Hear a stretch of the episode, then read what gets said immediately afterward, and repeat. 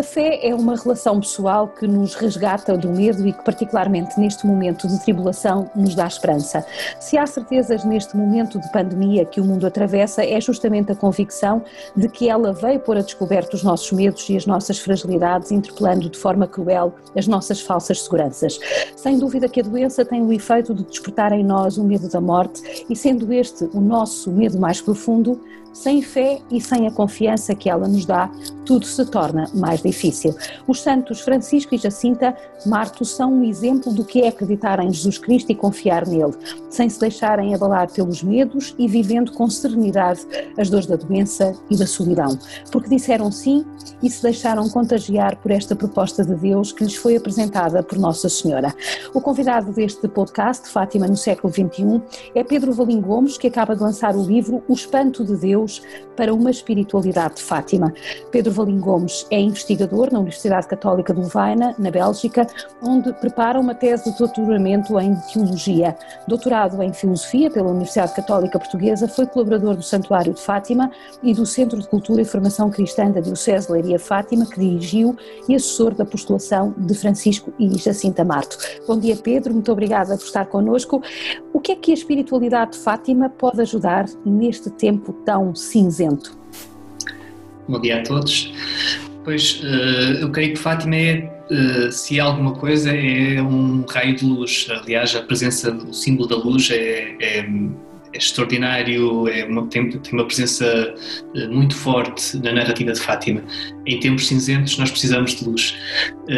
E eu creio que, de facto, Fátima, sobretudo porque é eco do Evangelho, porque nos faz voltar às páginas do Evangelho, à narrativa do Evangelho, eh, pode ser para nós hoje uma narrativa que nos ajuda a, a afastarmos o medo ou pelo menos a vivê-lo eh, na certeza de que Deus está presente. Fátima, antes de tudo, é a afirmação disso, a afirmação de que Deus está presente eh, nos momentos mais eh, inquietantes da humanidade. E, este é, há de ser um deles. Nós veremos de fazer a avaliação deste momento que passamos, desta pandemia, mas com um olhar de fé, o que havemos de dizer, que, que Fátima nos convida a perceber, é que também neste momento Deus está presente e nos convida a fazermos presentes uns aos outros. O que tem faltado é justamente essa perspectiva, ou seja, o homem colocar-se no centro e esquecer-se eh, de que é apenas uma criatura. Uh, sim, creio que, mais uma vez, este é o primeiro convite de Fátima, é de conseguirmos perceber que uh, somos interpelados por um outro que está uh, além de nós e que somos convidados a colocar os nossos olhos, o nosso coração diante deste Deus que, que, que nos cria e que nos sustém. durante muito tempo, nós fomos desenvolvendo esta ideia de que nos autossustentamos uh, e, e, olhamos para o ser humano como uma espécie de, de, de herói que se salva a si mesmo. Creio que Fátima, uh, mais uma vez recordando o Evangelho, é precisamente este convite a, a percebermos que a nossa vida é contingente, desde logo, e que, e, e, portanto, nós, nós, nós estamos permanentemente eh, nesta busca de afastarmos de um, daquilo que, que são as marcas da nossa fragilidade, eh, mas constantemente a vida nos devolve eh, a consciência de que nós somos frágeis. E preencher o nosso olhar com aquilo que está além dessa fragilidade que é o próprio Deus, mas que toca essa fragilidade e que, e quer estar presente e quer uh, agarrar e quer esta fragilidade que nós somos e temos, uh, creio que é, que é isso que, que nos convida a Fátima. A Peste de Albert Camus deve ter sido o livro mais citado durante esta pandemia. É uma parábola com três elementos que ajudam a perceber o presente. Numa situação de peste, o ser humano percebe que a sua maior luta é a luta pela vida e pela sobrevivência. E infelizmente hoje nós sabemos também que o primado da vida, não sei se será entendido da mesma forma por todos, e o da sobrevivência ainda menos quando olhamos para os grandes líderes. No seu livro, eh, na página 195, apresenta uma citação do Paulo Ricard. Talvez seja impossível, mas o perdão existe. E logo depois uma citação da pequena Jacinta. Uh, uh, que é uma sábia, o Jesus agora pode, ó Jesus, agora podes converter muitos pecadores, porque este sacrifício é muito grande. Chegados aqui agora, conseguiremos domesticar esta arrogância e caminharmos noutro sentido? Conseguirão as gerações futuras perdoar-nos por tudo o que temos feito até agora, Pedro? É uma é, é, a pergunta, né? Na verdade, a realidade que nós vivemos hoje deixa-nos uh, diante de, desta incerteza. Uh, uma das primeiras medidas que nós tomamos nesta pandemia foi, e penso que bem, uh, de nos refugiarmos cada um no seu canto e de certa forma este, este cada um refugiar-se no seu canto foi uma forma de comunhão, no sentido em que isto foi feito para, para, para preservar a vida dos outros. Ao mesmo tempo, eh, vivemos o paradoxo de, eh, e talvez isto seja aquilo que as, as gerações futuras nos, nos julgarão, eh, de termos deixado sem, sem, sem cuidado muitos daqueles que precisavam de cuidado e, e do contacto e, de, e do, do, toque e do abraço. E o caso de, das gerações mais idosas, o caso de, dos sem-abrigo, dos tantos desempregados que foram que esta pandemia criou. Um, também isto é sinal da nossa impotência, mas talvez as gerações futuras nos precisarão de, de perdoar esta, esta nossa incapacidade de abraçar a todos em momentos difíceis. De qualquer das formas, aquilo que creio eu, mais marca o, o, apelo cristão, o chamamento cristão, é, eh, é, esta, marca, é esta característica de, de dar a vida pelos outros que é, que é salvadora. Aquilo, a citação da Jacinta, o sacrifício que, que, que salva o outro, eh, é talvez eh, a melhor forma de dizer Fátima. Eh, o sacrifício que salva o outro é esta experiência de que eu, para além de mim, que eu não me salvo sozinho e que além de mim existe um outro que precisa de ser salvo comigo e que na verdade se eu não estiver com o outro não interessa muito a minha vida, a minha vida interessa na medida em que eu estou empenhado na existência, com a existência do outro. Uh, e, e, e, creio que, que, que é isso que, que, que importa-nos na, na, vida de hoje. Uhum. Falemos então de Fátima e do que esta mensagem tem para oferecer num mundo como este. Uh, o Pedro, no seu livro, também, penso que lá para a página 130, diz, uh, recordando as palavras dos pequenos videntes, como é Deus e o que é o inferno, não quer sofrer pelos pecadores e Nosso Senhor ficará contente? Estas interpelações fazem mais sentido do que nunca hoje. Porquê, Pedro? Porque eh, bom, é, é, essas interpelações fazem sentido em todos os tempos eh, e não são de hoje. Eh, talvez os nossos tempos sejam de tal forma marcados por uma perspectiva individualista e, e e com demasiada maquiagem uh, nos traços de fragilidade que nos marcam, uh, que de facto são interpelações que, que quase nos ferem. Uh, recordar que, que a vida entregue pelo outro é a vida com sentido é hoje um escândalo.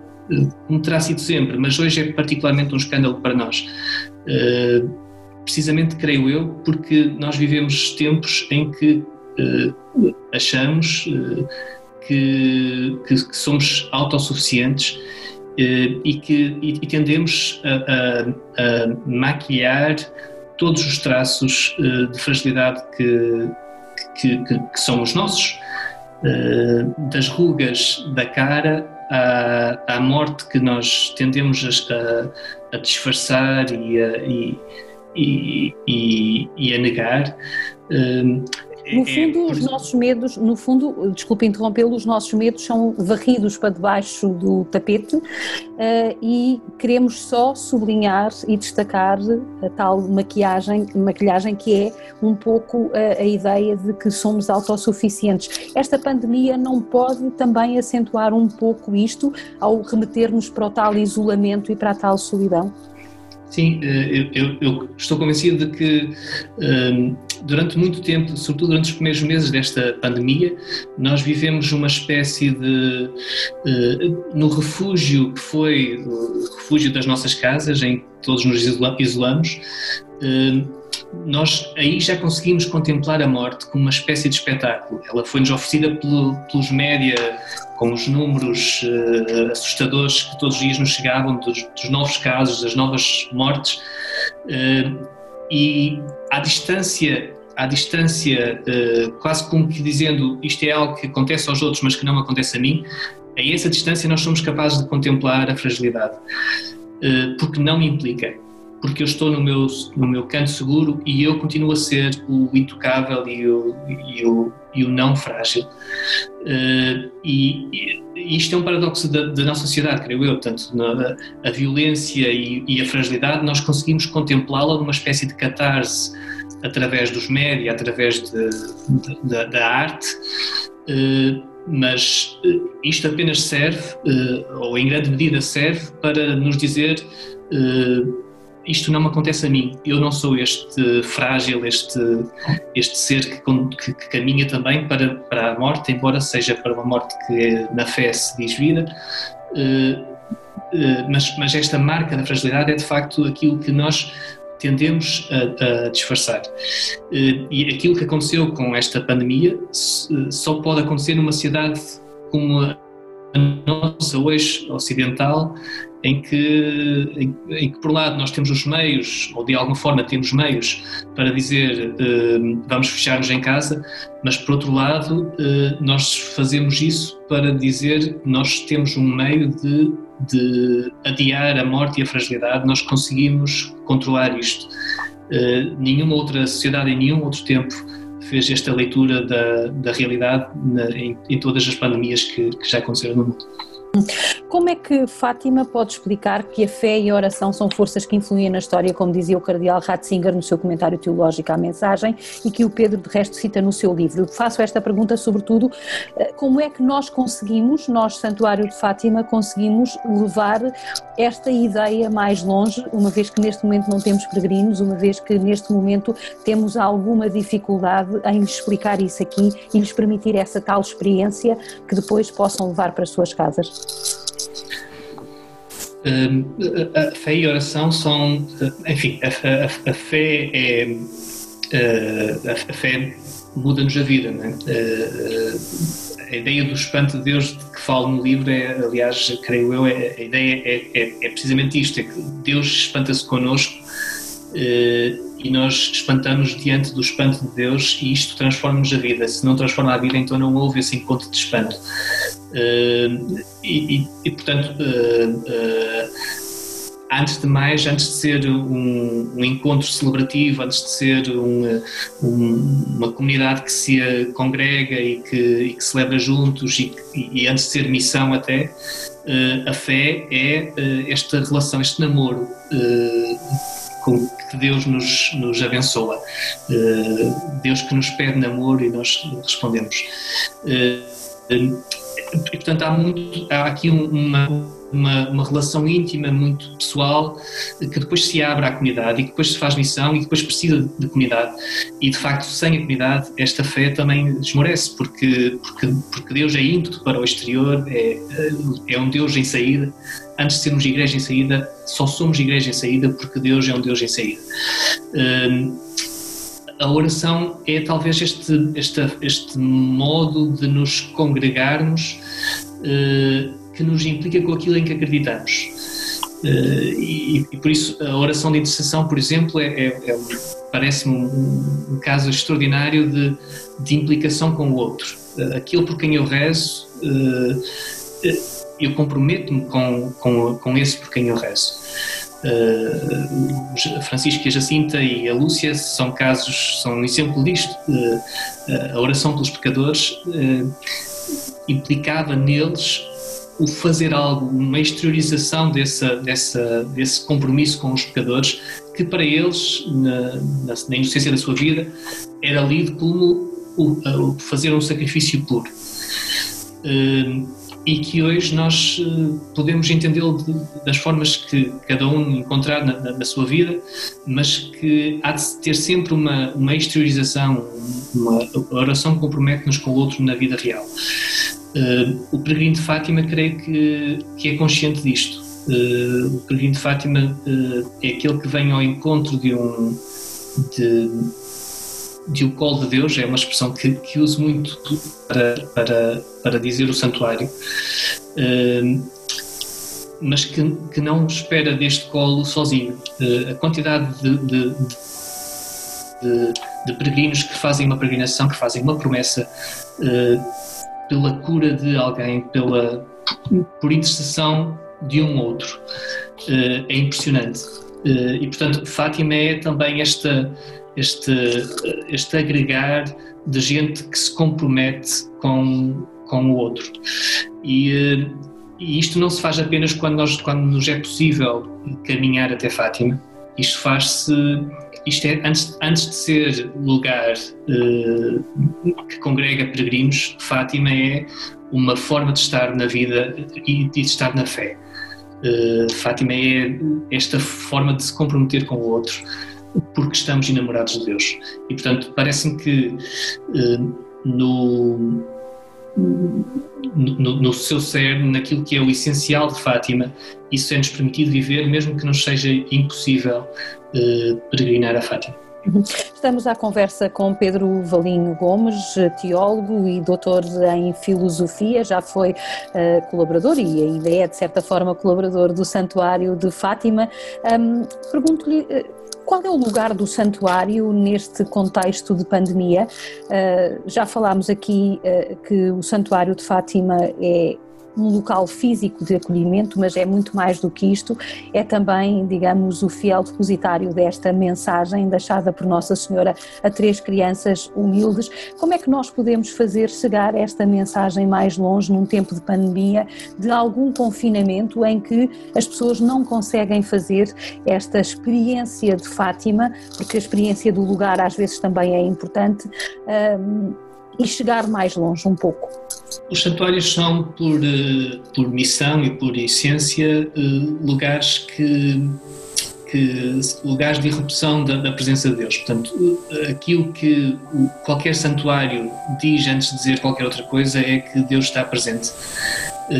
E, e parece-me que no momento de, no momento de medo, no momento de, de pandemia, de, de alarme generalizado, se há algo que, que o santuário é chamado a ser ainda, mesmo que não se, que não se possa encher, é, é precisamente isso, é, é, ser sinal de que Deus está presente no meio das, das misérias uh, humanas. É, é, é, é, é nesses momentos que uh, o povo de Deus é chamado a ver sinais da presença de Deus. É engraçado, por exemplo, como o Antigo Testamento é escrito quase na, na, sua grande maioria, os livros do Antigo Testamento são na sua grande maioria escritos uh, no período do exílio na Babilónia, um dos períodos mais negros da história do povo de Israel. Uh, o povo de Deus é chamado constantemente a encontrar esse tipo de sinais uh, que dizem que não só Deus esteve presente desde sempre, mas este Deus é fiel e, portanto, Ele hoje está presente e Ele continuará a estar presente no futuro. O santuário, creio eu, é chamado a ser este sinal. Como é que é sinal disto quando os peregrinos não podem lá estar? Essa é a grande questão. Hum, eu creio que, por exemplo, se nós olharmos para o caso de Fátima e nos recordarmos daquilo que foi, por exemplo, hum, o 13 de maio hum, deste ano, celebrado sem peregrinos, eh, mas com, eu não sei números oficiais, mas com, com milhares, eh, centenas de milhares talvez, de peregrinos conectados ao santuário e a sentirem-se ali implicados. Eu, eu não estive no santuário e, e, e acompanhei a celebração e sentia-me presente naquele santuário, sentia-me presente numa daquelas velas acesas. Eh, este tipo de gestos que hoje nos são possíveis pela comunicação social e que não fossem, eh, mas o facto de nós sabermos que há alguém que naquele lugar que diz a presença de Deus, eh, que nesse lugar há alguém que uh, continua a, a, a rezar pela, pela, pela, pela, humanidade e a trazer diante de Deus aqueles que são as, as preocupações da humanidade e a celebrar também a sua presença, uh, creio que, isto é a vocação do, do, do santuário num, num período como este. Só obviamente para... que, obviamente que, que, que, a, que a mensagem de Fátima continua a poder ser partilhada, trabalhada por outros meios eh, e também me parece que essa mensagem, no caso específico de Fátima, é uma mensagem que eh, muito nos diz nos tempos que vivemos.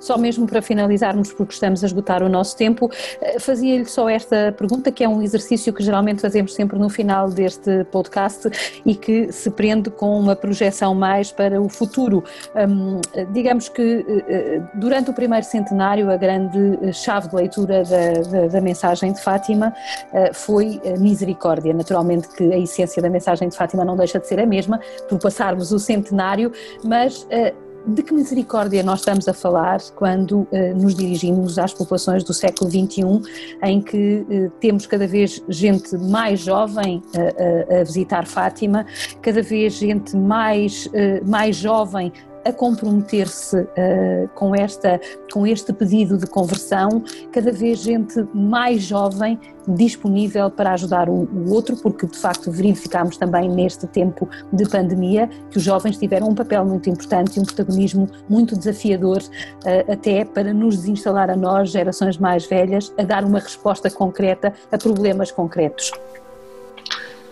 a, a misericórdia é dinâmica de Deus um, e, e, portanto, a, a, misericórdia de que falamos é sempre, uh, é, enfim, a misericórdia de Deus é este, este dinamismo que nos coloca fora de nós e que coloca o outro no centro e que nos faz amar o outro da forma que nem o outro sabe que pode ser amado. Talvez, talvez seja uma forma de dizer a misericórdia.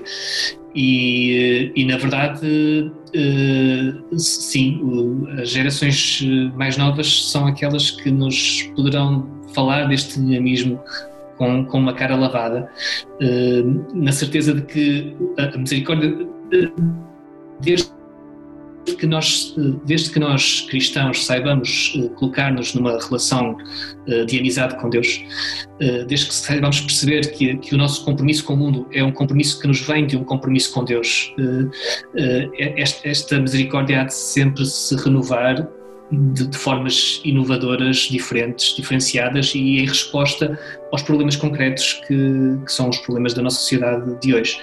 Uh, haja, haja gente disponível para se, para se abrir a este compromisso.